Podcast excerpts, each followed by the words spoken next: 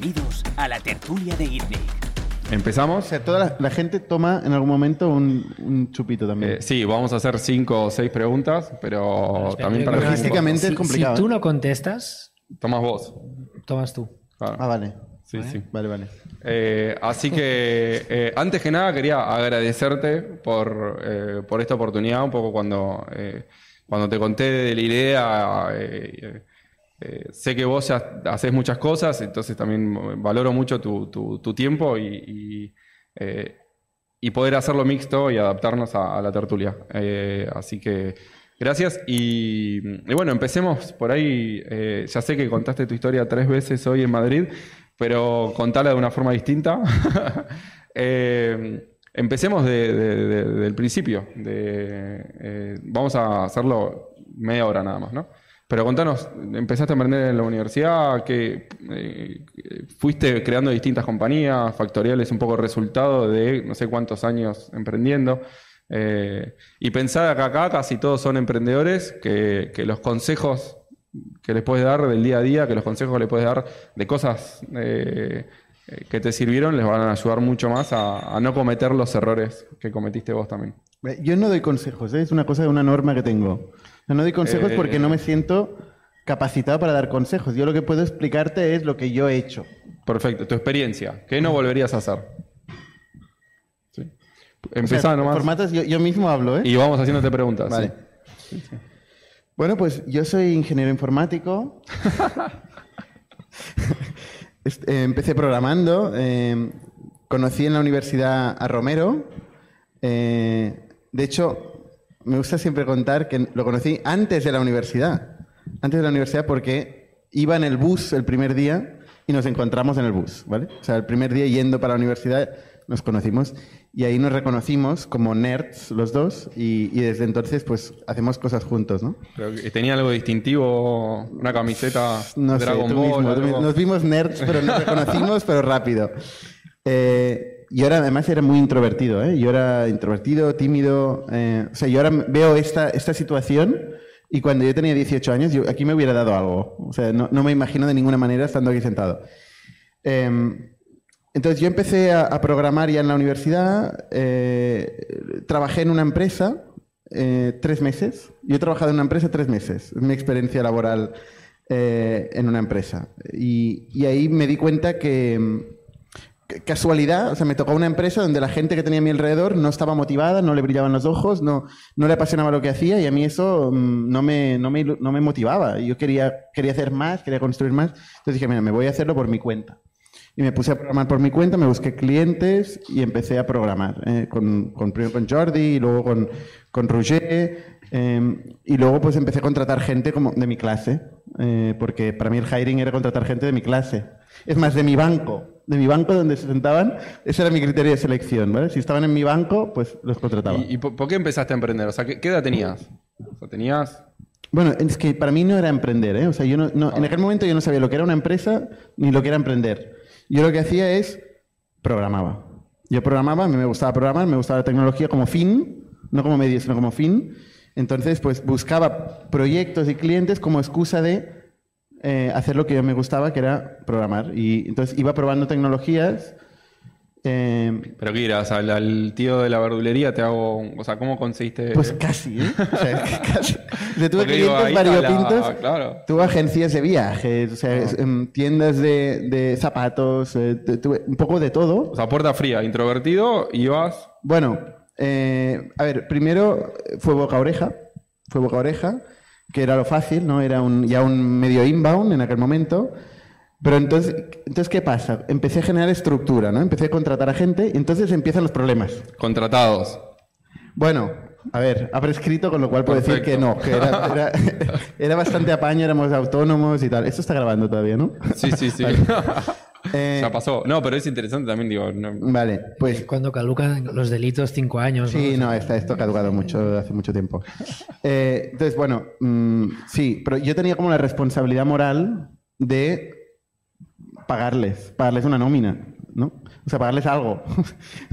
y, y claro, entonces, ¿qué pasa? Que tienes que buscar clientes Entonces ya es cuando se empieza a complicar, porque una Me cosa gusta es que porque te no lleguen- tenés que buscar financiación, tenés que buscar clientes. No, es que financi- este capítulo no había llegado, Por todavía eso, no sabía que existía sí, para nada. Entonces, eh, claro, tenía que buscar clientes y eso es cuando se com- empieza a complicar, porque dices, bueno, una cosa es que me lleguen proyectos que yo elijo y qué tal, y la otra es, necesito clientes, porque si no, ¿cómo pago a mi gente, no? Entonces ya proactivamente empiezo a aprender la función de ir a una verdulería, una verdulería no, pero casi, ahí, y, y preguntarles si les puedo ayudar, ¿no?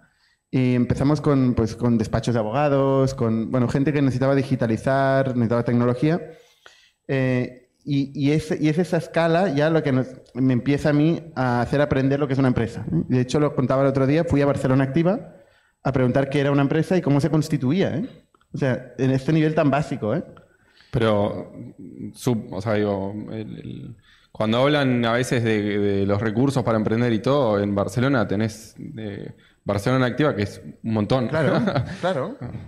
Pero al final me espabilé, ¿no? O sea, Sí, sí. oye, ¿quieres, ¿quieres emprender? Bueno, pues espabilate, ¿no? Pues Barcelona, me dijeron, no sé, mi padre igual, ¿eh? Me dijo, ve a Barcelona Activa. Y fui a Barcelona Activa. Entonces, Barcelona Activa me dijeron, pues mira, para constituir una sociedad tienes que hacer esto, tal, tal. Y hasta acabó ahí el.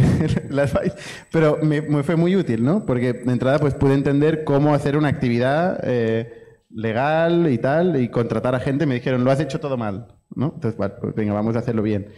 Eh, y a partir de ahí, pues em- em- fuimos creciendo y mi propia curiosidad de entender, vale, yo he hecho un producto, se lo ha dado al cliente y ahora qué. Este ahora qué es el que me hizo tirar del hilo de, bueno, ¿y cómo funciona un negocio? ¿Y por qué esta gente capta clientes y esta no? ¿no? Entonces fui aprendiendo otras cosas. O sea, hablando con tus clientes, aprendiendo su modelo de negocios, ¿no? Exacto, exacto. Intentando entender por qué hacen lo que hacen, empecé a entender lo que es un negocio. Pero para mí una gran influencia fue, de hecho, Jordi Romero, eh, él siguió otro camino, él sí que encontró una startup, un sitio donde le motivó el entorno donde estaba, cosa que yo no había encontrado y por eso me puse a trabajar por mi cuenta. Él sí que lo encontró y de hecho le lió a un emprendedor que se llamaba Pablo Villalba, que fue muy insistente. Yo lo tenía al lado en mi clase y no le paraba de escribir por WhatsApp. Un tío súper pesado. Me decía, pero este tío... Y al final le convenció, le convenció. Y acabó trabajando ahí. Y yo, en un momento dado, que necesitaba un espacio eh, de oficina, le pregunté, oye, ¿no, te ¿no le sobrará espacio a este chico, al emprendedor por el que trabajas? Y me dijo, pues mira, casualmente nos hemos cambiado de oficina y tenemos espacio.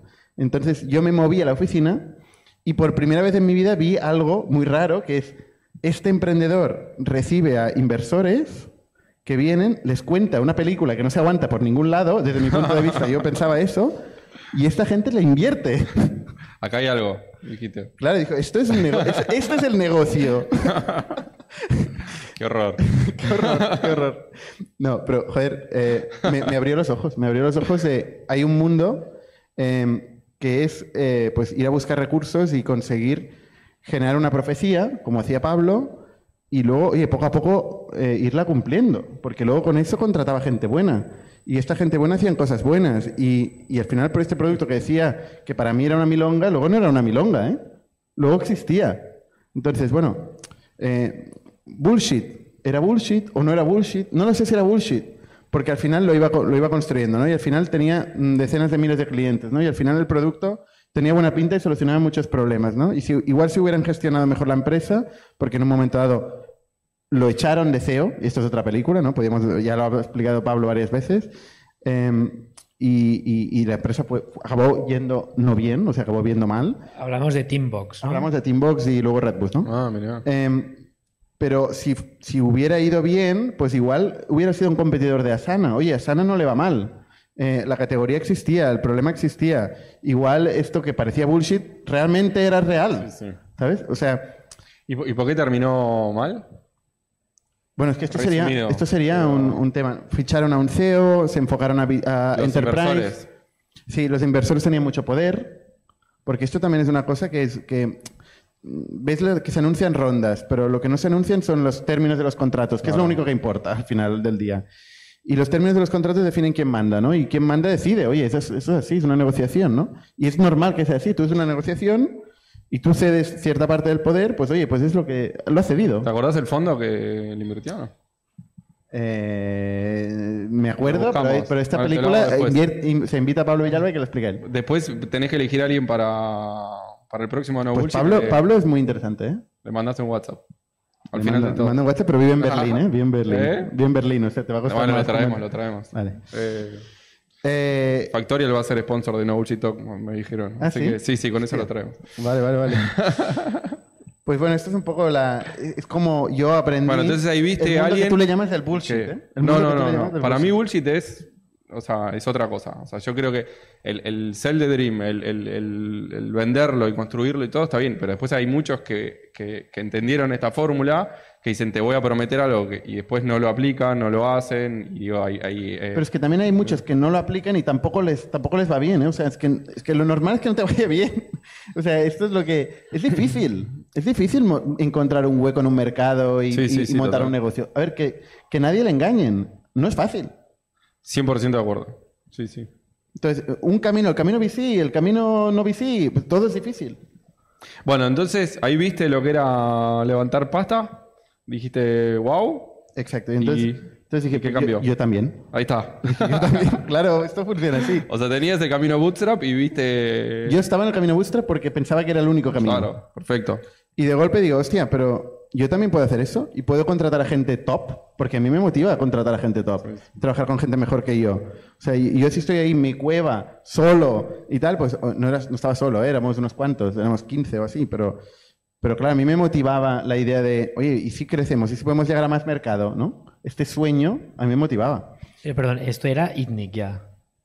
Cuando Era ITNIC, todo el rato era 15, ITNIC. O sea, esta empresa que monté, ah, incluso antes de ser empresa, ya se llamaba ITNIC. Ah, sí. Y Ah, la mira. pregunta es por qué le pusimos ITNIC de nombre, que es un nombre que nadie... lu- Sí, yo lo escuché en un podcast Bueno, tuyo. pero- sí, sí, pero, pero eran servicios informáticos, digamos. Sí, sí, sí. Eh, muy bien. Ah, yo pensé que venía por Ignite, de, de prender la Mira, chispa.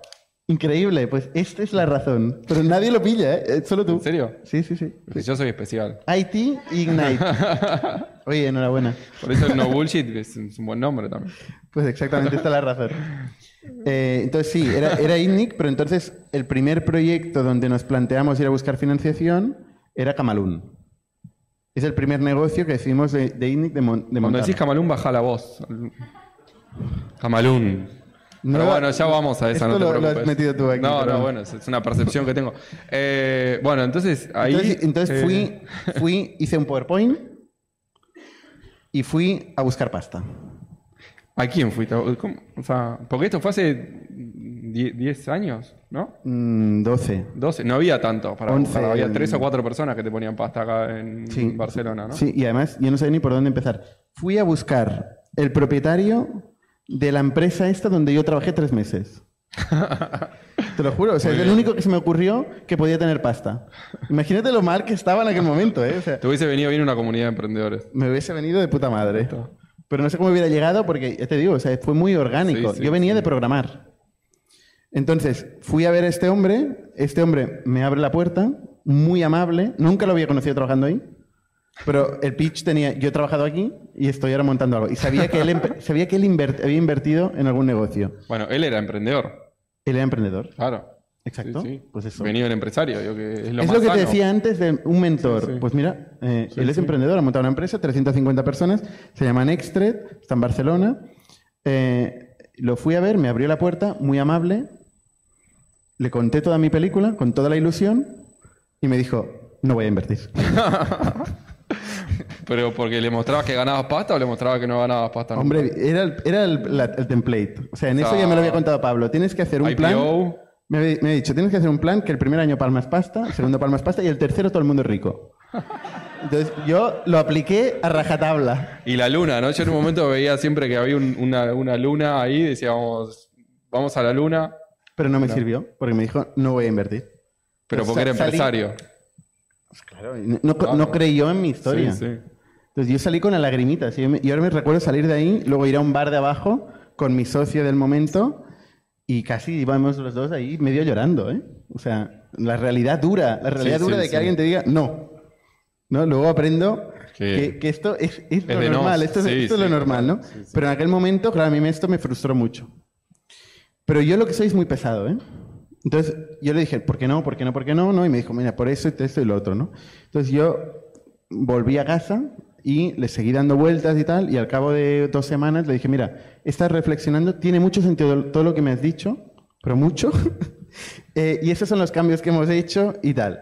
Entonces la segunda vez ya me recibió con, con un ejecutivo de la Caixa, concretamente, ¿no? O sea, ya iba más preparado eh, y me volvió a decir que no. ¿Y el ejecutivo para. Bueno, me, me machacó, me machacó más aún. ¿Pero era Caixa o Caixa Capital Risk? No, era la Caixa. Bueno, es igual, es un detalle. Ah, bueno, Eh, uno es uno que, que invierte en startups y otro era más. Era una persona además de riesgos de la. ¿no? Ah, wow. Pero. Entonces me dijeron que no y tal. Y, y eso pasó varias veces. Y creo que la tercera o la cuarta me dijo, bueno, va, voy a meter un ticket. Un ticket que yo había aprendido el concepto ticket. Claro. Eh, entonces me metió un ticket de 20.000 euros. Y con ese eso. es mi primer, mi primer... Y con eso... Y además me presentó a gente. Pero no tenía preferencia de liquidez, no tenía la No, evaluación. no. ¿Te acordás de la evaluación? Nada. Sí, me acuerdo de la valoración. ¿Cuánto le diste? Bueno, La valoración era 1,7 millones de euros. y eso era porque. Eso era, lo que podías. Claro, está bien. De Y hecho, la compró. Bueno, de hecho era, era dos. Era dos. Pero hiciste un y descuento lo- porque entró primero. No, y me lo, me lo, me lo, re- me lo negociaron. Ah, ¿sí? Me lo negociaron y Pero lo no sé bajé. qué era, 2010 y poco. o- Esto era 2010, sí. Bueno. Buena valoración para la época, ¿eh? Sí, sí, Muy bien, no, muy no. bien. ¿no? Yo Bueno. aprendí de Pablo, es que Pablo era bueno, ¿eh? Podía haber aprendido de otro, entonces sería otra valoración. Eh, O sea, ya de entrada con valoraciones, supiste subir las valoraciones. sí, Después este skill te sirvió. ese skill no sirvió. Eh, pero en general, la negociación, el skill Sí, se sí, llama sí. negociación, ¿eh? O sea, no... No, porque es interesante, muchos preguntan la- el tema de valoración y todo, y al final la valoración es un tema del número que decís vos, el número que dice el otro, que se ponen de acuerdo. Y después lo argumentás con un Excel, ¿no? Pero al final, cuando no tenés nada, es esto vale mi empresa, ¿no? Al principio, ¿no? Después que tenés ciertas cosas y todo. Bueno, y empezaste con. ¿Y, y qué hacían? ¿Qué, ¿Cuál era el negocio? El negocio de Gamalun era un negocio de printing, eh, porque era un cliente que teníamos en aquel momento y dijimos, "Oye, vamos a montar un negocio. Ah. Eh, y hacíamos una, era una página web donde tú diseñabas, tenía una componente de diseño y luego esto se traducía en un producto físico real. ¿Vale? Eh, y bueno, ese es el negocio donde aprendí, eh, fue mi escuela. Mm, tenía una parte industrial, que al principio yo pensé que no tenía que tocar nada porque mi socio iba, iba a hacer la parte industrial y yo iba a hacer la parte digital. Pero luego las cosas no salen bien. Mi socio un momento me dijo, oye, yo no puedo con eso porque empezamos a crecer, empezamos a escalar. Levantamos 200.000 euros y empezamos a vender. Y sorprendentemente, pues conseguimos clientes y empezamos a crecer. Entonces la operación se fue complicando mucho, Sorprendentemente. sorprendentemente. ¿Tú sabes la- la- la- lo que sorprende cuando te entra Sí, un sí, pedido? sí. El primer pedido, sorprende mucho. Sí, sí. Entonces, eh, pues, pues más o menos encontramos canales, hicimos SEO principalmente, veníamos de haber hecho eso, con eso escalamos. eh, ¿Y cómo, te, cómo encontraste tu socio? Era el que era tu era un cliente que, que vio mi anuncio en La Vanguardia. Mi anuncio de, de la época todavía donde teníamos un anuncio de programadores baratos. programadores baratos. Esa era la propuesta de valor. Esta es nuestra propuesta de valor. Eh, del principio de todo, ¿no? Y nos conocimos ahí y él iba haciendo, me pidió no sé, no sé qué desarrollo en aquel momento y luego planteamos montar el negocio juntos. Y empezaste, entonces ahí tu- este fue tu primer emprendimiento. El, el socio dice, mira, En un momento dado, este, este socio dice, yo no puedo más con este volumen, eh, no, no duermo por las noches, bueno, lo típico, ¿no? O sea, pues no podía más. Pero, ¿era un negocio que quemaba caja o era un negocio que... que- porque digo, vendías, supongo, con mucho margen, es, o sea, eh, no tenés que ser capital intensivo porque, bueno, no sé si, si trabajaban con fábrica propia o, o trabajaban con otras, pero no... ¿Quieres no- entrar en el detalle de...? de- No, no, me da tu, infinito, ¿eh? me da intriga tu- tu- el primer negocio que... que Era, era un porque negocio... esta persona no dormía, eh, porque me da la sensación de que era un negocio sano, o, o por ahí no, no sé, eso es un poco lo que... Pero es sano, pero ¿por qué te da la sensación de que es un negocio sano? Y porque supongo no tenés que adelantar la caja, ¿no? Trabajás primero con el cliente, después con, con una vez que tenés el cliente haces la compra para O sea, que te distribuyan. Es un, es un, era un retail con producción. O sea, es, es la complejidad dentro de la complejidad, ¿no? No es una marca de ropa donde vendemos eh, nuestro stock. No. No, no. Es un, o sea, tenemos stocks, tenemos que invertir en stocks, pero Ah, luego tenemos que Ah, producir live a medida que re- vamos recibiendo pedidos, ¿vale? Tú me haces un pedido, eh, el producto inicial eran chapas, imanes y pegatinas, ¿vale? Entonces, tú me haces un pedido, yo te hago la pegatina y tú la recibes en menos de una semana, ¿vale? En tu casa.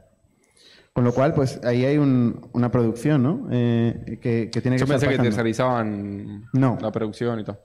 No, teníamos la producción. Entonces empezaron a crecer los pedidos y, y la gestión de personas y contratar a gente, una fábrica que teníamos en Tarragona eh, y tal, y se fue complicando. Y problemas, problemas por todos lados, empiezan a salir problemas. Y vos siendo informático encima, o sea, metiéndote en el mundo Yo siendo de la informático y fábrica pensaba, real. no, pero pensaba en aquel momento que tenía que hacer la parte de informática, pero hay un momento que me llama mi socio y me dice, Oh. hasta aquí.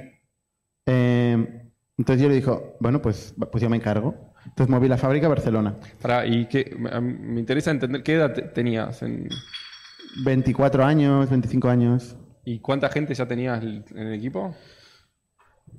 Pues no recuerdo, igual unas 40 personas en este negocio. Mm. Pero es que no solo este, o sea, no, no era suficiente este problema, el, el, mi yo inconsciente de aquel momento hizo este mismo acuerdo con otros clientes, de forma que montamos varios negocios en paralelo. ¿Vale? Entonces, mientras Camalún iba creciendo, pues hicimos este mismo acuerdo con otro negocio que se llamaba Playful Bet, que era una- un juego de apuestas deportivas, eh, luego otro negocio eh, que se llama Gym for Less, que era, un juego- era una aplicación de fitness, luego otro que se llama Parkimeter, que era una aplicación de movilidad para encontrar aparcamiento, y así 12 negocios. 12. 12 negocios. Kipu también, ¿no? ¿O no? Kipo es un negocio que, bueno, era una herramienta que nos programamos nosotros para gestionar los negocios que teníamos. Y luego un día nos lo pidió un emprendedor que no estaba en, en nuestro grupo y dijimos, hostia, esto es un negocio.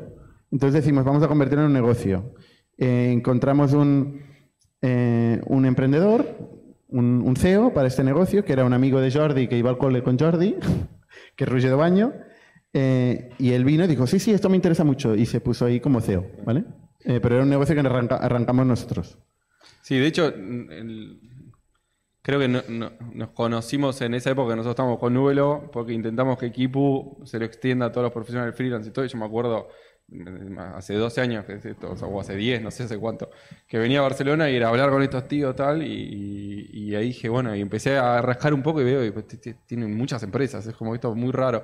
Cuando siempre te dicen enfocate, enfocate, enfocate. eh, de hecho, el- el, eh, yo ahora estoy bastante diversificado y era, o sea, es- abrí y ahora cerré, ¿no? Pero digo, eh, ¿cómo es? ¿Por qué abriste dos, dos, dos empresas? ¿Por, por inquieto? ¿Por, por curioso? Por Porque- inquieto y, y por, por- porque exploraba, porque quería ver cosas, quería tocar cosas. eh, pero luego llega un momento donde me pasó como el socio este de, de la parte industrial. Dije, hostia, esto no es sostenible. O sea, no puedo estar saliendo de un negocio, del borde, no sé qué, y luego entrar en otro. Me, me va a salir todo mal. Eh, entonces es cuando decidí ir saliendo de los negocios. ¿Y, y- y llegaste a Sí. sentirte que te estabas quemando? ¿Cuántas horas al día trabajabas? ¿Cómo, cómo? O sea, yo siempre he trabajado muchas horas al día. Más que quemarme, es que veía que no, que no me realizaba. O sea, que no podía llegar a la siguiente etapa de, de- cada uno de estos negocios porque no le podía dedicar suficiente tiempo. Pero el tiempo es el que tengo. O sea, tampoco. Yo luego iba a casa y yo nunca he tenido problema de decir, eh, no sé, no dormir pensando en los negocios. No. O sea, al final. También esto va a fases y va a momentos, ¿eh? Pero igual ahora, curiosamente, es de los momentos donde más intensidad estoy viviendo. Curiosamente. En aquella época eh, que tenía mucha complejidad eh, y menos éxito por cada uno de los negocios, le costaba mucho escalar, teníamos problemas de todo tipo, eh, pues no, no, no lo vivía tan, tan, de una forma tan problemática, ¿no? Sí, yo, yo lo que pienso también ahí es que, eh, bueno, por lo menos en mi caso, siento que tenía mucha más energía, que no era consciente de toda la energía que tenía. También tenía muchas menos herramientas, ¿no? Y hacías, haces cosas eh, que no van. ¿Y, todas las empresas levantaron capital o, o- solo algunas? o cómo? Porque cada una tenía su pacto de socios, tenía tu cap table, tenías un inversor que darte bola. ¿Ningún inversor dijo, yo te invierto, pero acá full time? Eh, o, ¿Cómo era eso? Todos levantaron capital, eh, más o menos capital, mm, varios millones de euros. y, y sí, algunas veces hubo esta conversación de, oye, pero tú no estás full time. eh, pero bueno, la, la capeamos. La capeamos porque pues o bien tenían un CEO full time, eh, o bien teníamos unas métricas que justificaban la inversión, eh, distintas casuísticas, y entonces, bueno, eh, la capeamos. Sí que es verdad, pues que en cierto momento yo ya dije que esto era, que era un problema, ¿no? Y que, y que Ajá. prefería salir. Entonces decidimos ordenadamente pues ir saliendo de los negocios, irlos vendiendo Y pues tuvimos la suerte de vender eh, de estos 12 negoci- negocios, funcionaron la mitad aproximadamente, y vendimos 5. O sea, con mayor o menos, o menos éxito. ¿eh? O sea, pero bueno, algunos fueron buenos éxitos. ¿no? ¿Y los otros que no funcionaron? O sea, fueron a concurso, o sea, los Lo- cerraron. Los que no funcionaron, cerraron. Cerraron. Cerraron. ¿Y, y cómo fue tu primer cierre de la compañía? Porque acojona un poco, ¿no? Que venga un administrador concursal, que todas las cosas. O sea, reunión con los inversores, mira, se palmó. eh, supongo que ya la número 5 ya tenés un, un playbook un poquito más Sí, armado, pero- ¿no? Pero la primera. Ca- cambia mucho cuando yo soy el, el accionista mayoritario, el promotor, que cuando yo soy un socio minoritario.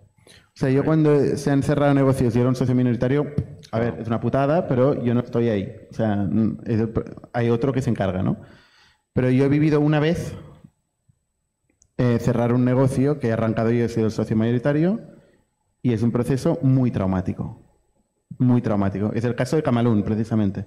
Esta empresa que, que- que funciona bien, que crece, que abre todos los países, bueno, varios países en Europa, eh, que monta varias fábricas, que son 200 y pico personas, que tiene que ir bien. Con el COVID eh, entra en una situación, precisamente por estar mal financiada, por pensar que puede funcionar a pulmón eh, y, y ser igual demasiado agresiva con un modelo eh, de poca estructura financiera, o sea, poca, poca capacidad de, de financiar la, la operación, eh, pues el COVID, que tampoco, también es verdad que nadie tiene en el business plan una pandemia, Sí, sí. Eh, que nos afectó mucho, eh, pues entra en una situación de crítica y, y acaba cerrando. Y esto, pues, y todavía no cerra- o sea, todavía está en el concurso. O sea, yo, yo quería explicar la historia de Camalún y no la puedo explicar porque el proceso de concurso de, de concurso de acreedores es un sí. proceso terrible, terrible, largo. eh, mm, o sea, no, no, no es que no te ayuden, es que te perjudican todo lo que pueden. Eh, y al final, pues tampoco tienes control. Hay otra persona, otra parte que es quien decide. eh, y pues tú tienes que estar ahí y dando soporte, ¿no? Yo he puesto muchos recursos, desde luego, para intentar salvar Cama- eh, Camalún, muchos recursos. Y luego muchos recursos, una vez ya sé que está muerta, eh, para acabar este proceso de una vez. Y todavía no, no puedo contar que la haya acabado. O sea, esta es la, la situación real, traumática de cerrar una empresa. Sí, y, y- y eso que estás en, en- en otra que va bien, porque también imagínate todo esto, si Exacto. es tu única empresa, tu único startup, llegaste con lo justo, ya con la lengua afuera, y ahora tenés que empezar a pagar abogados, esto tal, y no, no- o sea, que también es interesante, eh, muchas veces escucho como, bueno, nos queda esta caja tal, y le digo, ¿estás dejando un fondo para cerrar la compañía? No. ¿Y hablaste con tus inversores para dejar un fondo para cerrar la compañía? No. Y entonces te está faltando 30.000 euros más para cerrar todo esto. Eh, que, O sea, el emprendedor siempre es optimista, ¿no? Yo, yo reconozco que yo siempre soy, he sido optimista. Yo no estoy pensando, no tengo un plan para cerrar la compañía. O sea, no estoy pensando en un plan para cerrar la compañía. De golpe te encuentras en esta situación, Sí, pero la previsión de caja, es decir, cuántos meses de caja nos queda, ahí es importante asumir que vas a tener que dejar mucha, o sea, parte de esa caja para hacer un cierre prolijo, ¿no? O sea, un cierre bien, porque si no, después tenés que estar vos y es un, es un agujero que te arrastra, ¿no? Nosotros cerramos una compañía y fue, fue es traumático. Eh, así todo se pasa, así todo eh, es algo que se cierra, que podés avanzar y que podés volver emprender, pero sí me parece que es interesante. Eh, eh, veo muchos que, que por ahí avalan cosas a título personal o tienen cosas así. y Historias eso, de horror. eh, claro, eso es, es terrible porque el- el- hoy justo hablábamos de, de los miedos, ¿no? De emprender, que el miedo te genera ansiedad y un montón de cosas. Y existe la posibilidad de cerrar. No te preparás para cerrar, pero existe esa posibilidad. Pero también es interesante entenderlo, entender lo que se pasa y estar mínimamente preparado. eh, porque es, es duro. Y si haces una empresa que tiene mucho riesgo, parte de ese riesgo va a ser eh, el cierre, ¿no? O sea, es parte de nuestro de nuestro día a día como emprendedores. O sea, no todos los días, pero eh, existe. Y ahora están palmando muchas empresas también. O sea, Muchísimas. muchas startups están cerrando. En todo el mundo, ¿eh? Y, Sí. y a ver, eh, la gente eh, critica cuando un emprendedor gana dinero, ¿no? Esto es algo que se ve siempre muy mal, ¿no? Eh, pero también hay que pensar que, que un emprendedor normalmente lo normal, de hecho, es que lo pierda ¿eh? y que a veces acabe de forma traumática, ¿no? Sí, O sea, sí. eh, pues bueno, eh, no, no- no es para todo el mundo. No Sí, es para todo el 100%. mundo. O sea, te- hay que pensar cuáles son los riesgos. Y luego, desde luego, hay que intentar, eh, por todos los medios, eh, tener en cuenta que el peor escenario sea el cero, no sea un escenario negativo. Sí. Que eso es lo que conlleva avalar, que es lo que conlleva endeudarse o con, con gente eh, pues del entorno, ¿no? Eh, y- yo creo que por eso el modelo de VC es un modelo que pues no es malo para el emprendedor. Y, y por eso tampoco me gusta cuando se victimiza un emprendedor porque dice, hostia, eh, he levantado pasta y he perdido el control. O he perdido. Bueno, ya, pero tampoco has tenido el riesgo que tiene un emprendedor sin inversor, ¿eh? Sí, bueno, ahí da para largo, pero para mí depende mucho qué tipo de empresa querés generar, qué tipo de emprendedor querés ser y por qué estás emprendiendo. Digo, o sea, Claro. el- entonces si vos estás emprendiendo por tu pasión, porque querés hacer algo a largo plazo, porque querés hacer, o sea, no, entonces no te asocies con alguien que está buscando crecimiento, que quiere salir 10x, o sea, y yo creo que el, eh, y hay muy buenos inversores y hay muy malos inversores también. Como el emprendedor vende la moto, muchos inversores también venden la moto y te prometen cosas que después eh, eh, eh, no sabes en qué te estás comprometiendo. Entonces hay, hay creo que hay silos de, bueno, los silos de información, pero hay, hay vacíos de información que el emprendedor no entiende, que confía en el inversor, que, que le termina metiendo cosas que no, no están bien. Que Pero y es eso su le- responsabilidad, estoy y de le acuerdo. pasa al emprendedor con clientes, con proveedores, con empleados, y más vale que se acostumbre, porque la vida del emprendedor es dura. Sí. Si es que yo no quiero engañar a nadie, oye, la vida del emprendedor es dura. 100%. Y te va a pasar de todo. O sea, asegúrate que te apetece y que te, te ilusiona lo que haces cada día porque... Pero el problema veo cuando muchos creen que como el inversor es socio, es, un amigo, es un consejero, es esto. No, el inversor tiene muy claro que viene y sale, tiene unos acuerdos, tiene ellos pactos ah, internos, entonces digo, el- es un agente más de todo esto, pero también tenés que tomar con, con pinzas el, el consejo de, de- de- de acuerdo a los incentivos que esa persona te da, ¿no? Es que el inversor de entrada normalmente es una persona que ni siquiera es su dinero, ¿eh? para empezar. Sí. O sea, es un empleado de una empresa de inversión, con lo cual el inversor es una empresa, es una entidad. Entonces tú te relacionas con una persona que es un empleado de una empresa de inversión. Entonces tú tienes que asegurarte que los términos del contrato y de los acuerdos que llegas con esta empresa de inversión son los que a ti te benefician. Porque te puedes estar muy de acuerdo Sí, con sí. esta persona, porque esta persona mañana no está. Sí, sí. Bueno, entonces, eh, ¿cómo llegaste a, a- a Factorial, que es el gran Ese es unicornio, último- el último, unicornio de. España?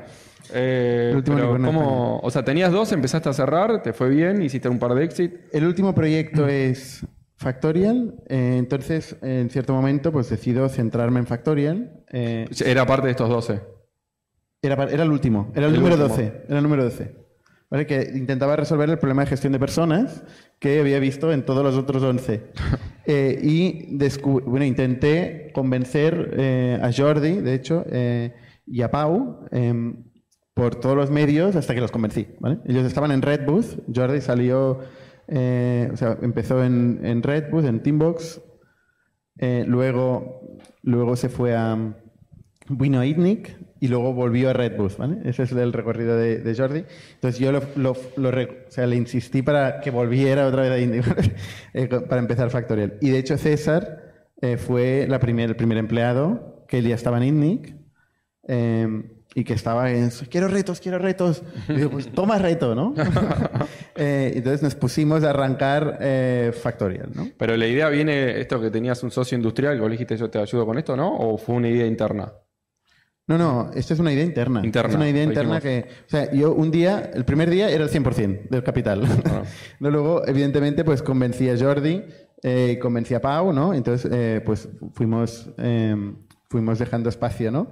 Eh, y fundamos la empresa, o sea, no, no existía la empresa, ¿no? Cuando fundamos la empresa, eh, ya fundamos un acuerdo donde Jordi y yo éramos socios iguales, Pau tenía una participación más, más pequeña, ¿vale? Ese es el acuerdo en el que llegamos.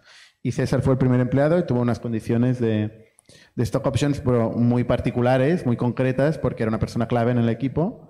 Eh, y, y es un poco como empezamos.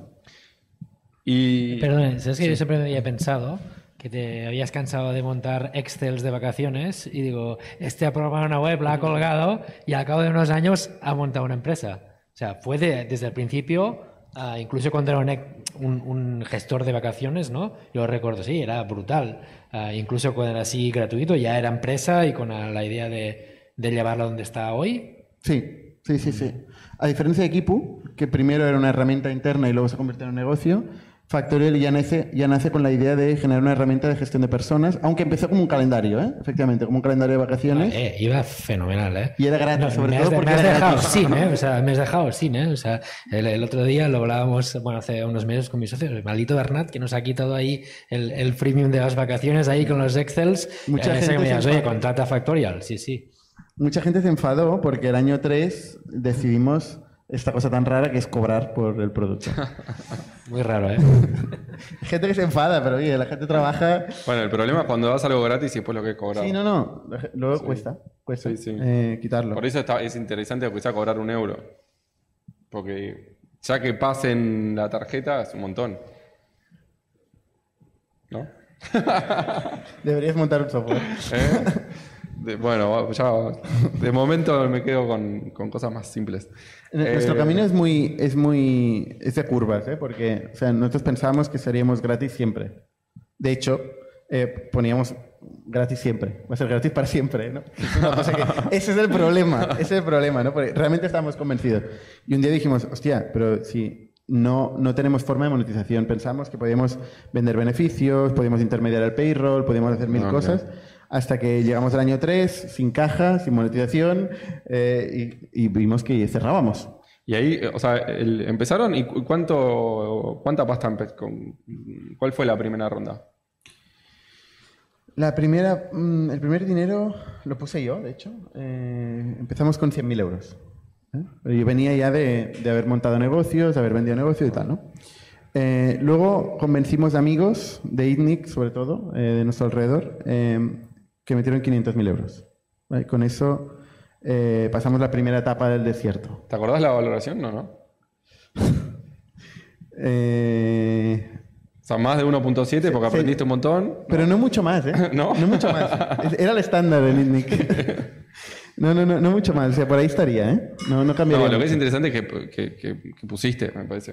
O sea, yo creo que... Pero, pero es carísimo, ¿eh? O sea, estos primeros 500.000 euros Sí, sí. fueron los más caros para Y nosotros. bueno, pero tenés... Es, es todo futuro. Es todo riesgo. Sí. Pero claro, ahí nos diluimos un montón. Mucho más que luego nos costaría levantar 120 y pico millones de euros. Eso es algo que la gente no se imagina, ¿no? Levantar 120 y pico millones de euros, ninguna cláusula de control. Es decir, todo, no- no- nosotros mantenemos todo el control de la compañía y nos diluimos en menos de un 10. ¿eh? O sea, sobre un 10. Y bueno, entonces empezaron, empezaste con estos 500.000 y, y, y es- o sea, de esto a, a Unicornio, ¿cuánto, ¿cuánto tiempo pasó? ¿Cómo fue este? ¿Qué decía la- la- el resumen rápido? ¿Eh? ¿no? O sea, Es que no- después vienen las preguntas, que Ah, vale. más me divierto. Pues de, de- de estar a punto de morir y, monetizar, y pasar a monetizar y sorprendernos, pasar de, de no tener caja, ¿Te sorprendés cuando monetizás? nos sorprendimos, pero, pero hasta como el primer día de Camalún, cuando te contaba, ¿no? Cuando la gente nos pagó. Porque de golpe la gente nos pagó. Hicimos tres escenarios. Dijimos, a ver, ¿cuántos serán como francés que no pagarán? ¿Cuántos pagarán? ¿Cuántos tal? Y nuestro, la realidad fue mejor que nuestro mejor escenario. Entonces mm, pasamos de palmar pasta a ser positivos. O sea, fue increíble. Y claro, con esta euforia, con esta de decir, hostia, em, somos positivos, seguimos creciendo y tal, nos volvimos a buscar capital.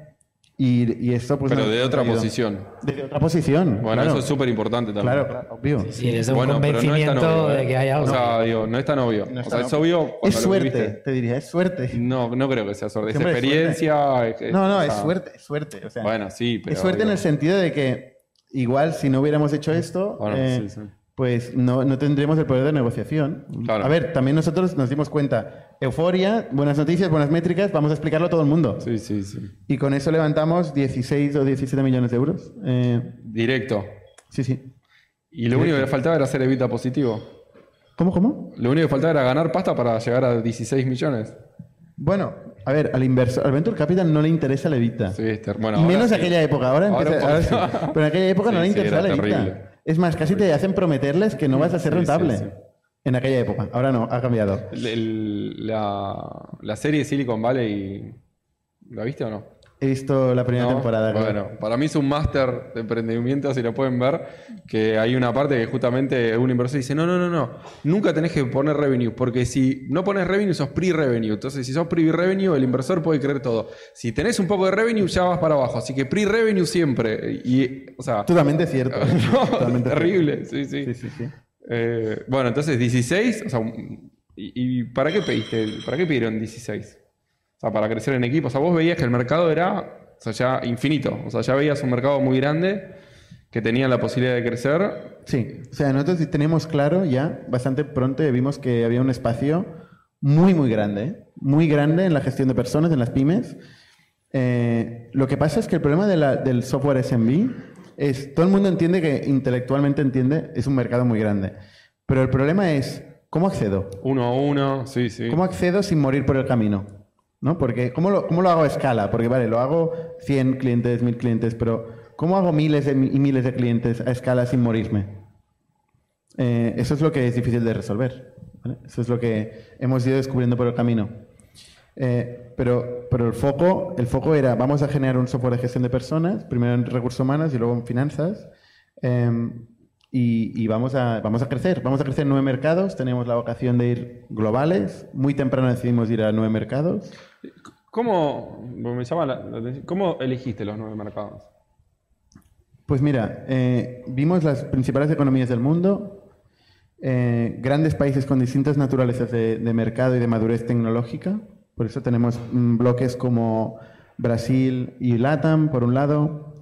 Luego tenemos el sur de Europa, por otro. Me gusta que separás Brasil de LATAM, que la mayoría no lo hace.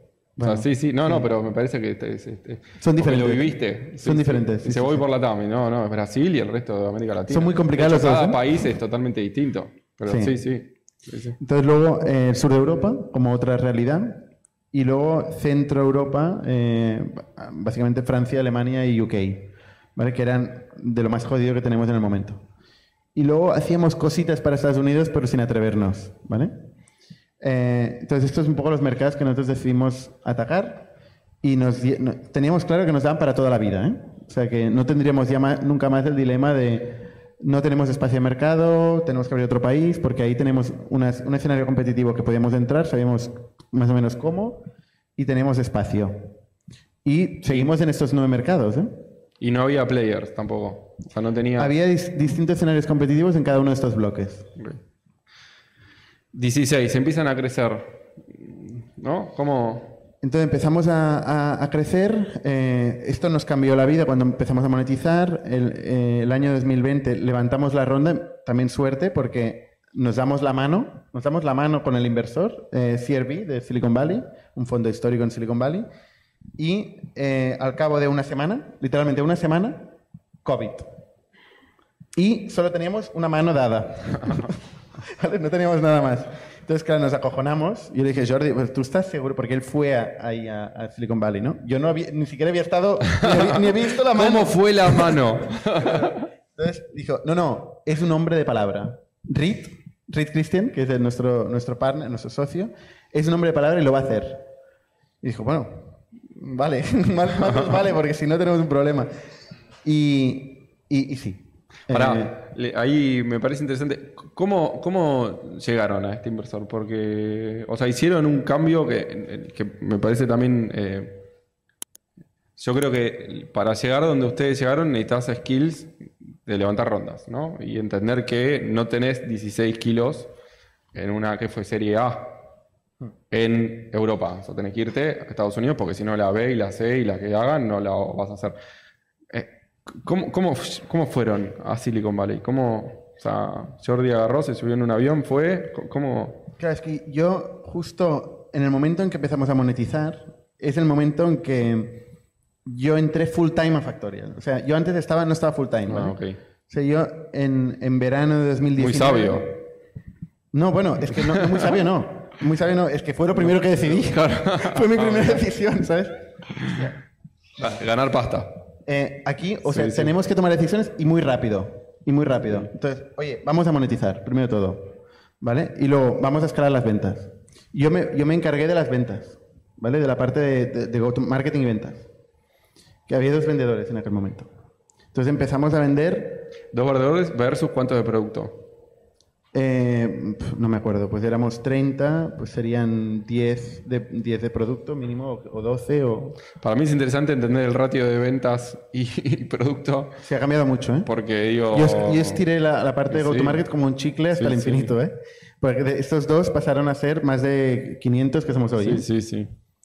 Bueno, Eh, entonces te metiste full time y... O sea, revenue... Y entonces, pues, oye, nos enfocamos a, a- a- escalar el, el- el go-to-market. Yo con mucho foco en el go-to-market. Y hicimos una cosa que creo que tendríamos que haber hecho desde el principio. Pero claro, yo como al no estar full time no lo habíamos podido hacer, que es que Jordi cogió la parte de eh, corporativa, que al principio lo había llevado yo, eh, y la verdad es que tiene- tenía mucho más sentido que lo llevara Jordi. Entonces, él hace, empieza a hacer un proceso de fundraising. O sea, yo paso a llevar más la gestión, que, que me gusta más, es más mi naturaleza, yo estoy más de cueva. Y Jordi pasa a salir y hacer un proceso de fundraising ordenado, eh, como si fuera un proceso de, de enterprise sales, ¿no? con, con un buen pipeline, ¿no? y hablando con todo el mundo. Y él dando vueltas por el mundo, eh, hablando con todo el mundo. Y claro, generamos un pipeline Ah. tan grande que nos dio cierto leverage, cierta capacidad de negociación. Lo, que es interesante es mm, que lo dijiste, es, eh, cuando estás en este camino, uno de los founders tiene que dedicarse a la ronda Sí. full time. O sea, Y eso final- va muy bien ser varios. Ser, ser dos en este caso. Ah, sí, sí. Eh, Porque y- hacer las dos cosas, no puedes estar es haciendo las dos cosas bien. Es complicado, es complicado. Sí, sí. Tienes que tener un buen equipo. O sea, no, no, es, no es imposible, pero tienes que tener un buen equipo. Eh, ¿no? O sea, tú puedes, tienes que poder estar fuera de casa eh, viendo a gente, ¿no? Y, y las cosas tienen que pasar, ¿no? ¿Y lo hicieron solo o contrataron a alguien que los ayude en esta ronda? No, no, lo hicimos nosotros. Solo. O sea, lista, iban uno a uno mandándole y contestó uno de Silicon Valley. Wow. Bueno, Eh, eh, reuniones, mucho más complicado que esto. Estuvimos eh, cerca de varios term sheets. eh, Pero yo fui el- a Londres con Jordi varias veces. eh, le presentamos a varias gente. en- gente nos dijo que no. Y al final, pues alguna gente se empezó a calentar un poco más. Empezaron a decir medio sís y del medio sís a sís. ¿no? Y ¿Cuánto tiempo duró todo esto? ¿Te acordás? no me acuerdo ya, no sé. Tres, cuatro meses. Lo bueno es que no quemaban caja, o sea, tenían tiempo para hacer esto con Exacto. calma, que eso es súper importante también. No puedes entrar en un proceso Sí, sabiendo sí. que tenés Eso es la tiempo. clave. Eso es la clave. Entonces, pues ahí cerramos esta ronda y entonces COVID, nos acojonamos un poco con el COVID, no, no contratamos, no gastamos, no, no hicimos nada. ¿Y cuándo entraron los 16 al banco? Eh, pues en, en medio COVID, es que tuvimos que pedir un permiso al gobierno para poder, eh, que nos re- para poder recibir el dinero, primero porque estaba, Wow. eh, estaba parado todo, eh, no, no podíamos salir, no podíamos ni ir al notario. Tenemos, necesitábamos un permiso para ir al notario. Bueno, fue, fue, un, fue un drama, ¿eh? Fue un drama, pero recibimos el dinero. recibimos el dinero y por eso estoy ahora contándotelo. Eh, entonces, de ahí, pues eh, cuando pasamos los primeros meses del COVID, luego decidimos que no, no, que el COVID en realidad no nos perjudica, sino nos genera una oportunidad. Entonces ya en verano empezamos a contratar más gente, eh, intentamos focalizarnos mucho en vender, aparte de España, donde ya estábamos vendiendo, en otro país, que era Francia, y a final de año, el último minuto de partido del año 2020, empezamos a vender en Francia, y entonces es cuando yo digo, vale, esto lo vamos a escalar. Y de hecho, voy al board. Porque estaba convenciendo franceses para que...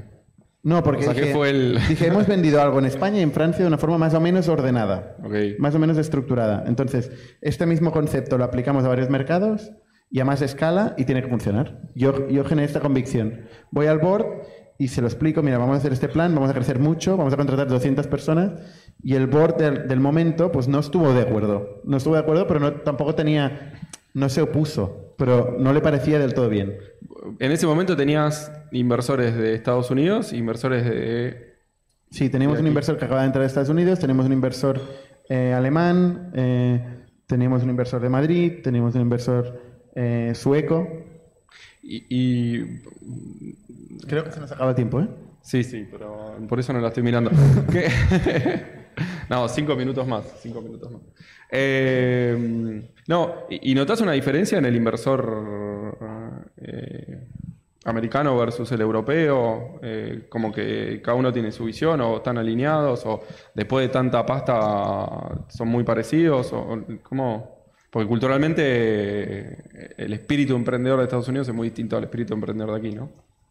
Ya te digo, para mí, o sea, el inversor es muy importante, eh, pero sobre todo es importante los términos. En nuestro caso conseguimos negociar en las rondas eh, eh, pues, nuestro control, mantuvimos el control hasta el día de hoy en la compañía, con lo cual es muy diferente también cómo encaras un board cuando controlas Ah. que cuando no controlas la compañía. ¿vale? Eh, en nuestro caso, además, además los inversores eh, que entraron confiaban mucho en nosotros y nos dejaban hacer. Y, por ejemplo, esta decisión, este plan tan agresivo de 2021, eh, nos dijeron uno de los socios, no todos, pero uno nos dijo, oye, mm, os estáis volviendo locos, estáis contratando mucho y tal. Nosotros dijimos, ya, pero para eso nos, nos hemos diluido. O sea, no hemos ido a buscar financiación para dejarla en el banco. Entonces, eh, tomamos esta decisión, contratamos 200 personas, abrimos todos los mercados en paralelo y, casualidad también, pues nos funcionó en la mayoría de mercados eh, y nos funcionó el año 2021, además, que era un año con mucho acceso a capital y eso nos permitió levantar una ronda luego de 80 millones de euros que, que ahí sí nos tiraron term sheet todo el mundo y pudimos elegir inversor. O sea, son una serie de cosas, un Sí, sí, camino sí. que dices, aunque lo diseñes, no te va a salir así, pero, Sí, sí. pero vas aprovechando las situaciones del momento y, y- y bueno, y con eso eh, pudimos financiar el crecimiento aún más y el- la construcción de producto aún más. Y después hicieron ot- otra ronda más. Y luego, Saben. eh, en 2022... eh, O sea, muy rápido, ¿no? O sea, con- todavía tenías jaja. O sea, Sí, sí, te teníamos sobraba. casi la primera ronda, eh, eh, no entera, pero casi. Entonces, eh, en 2022 vemos que está cambiando mucho el mercado, vemos que va por largo. Que se va a cortar la música. Exacto, eh, sí, tal cual. Sí, sí, sí.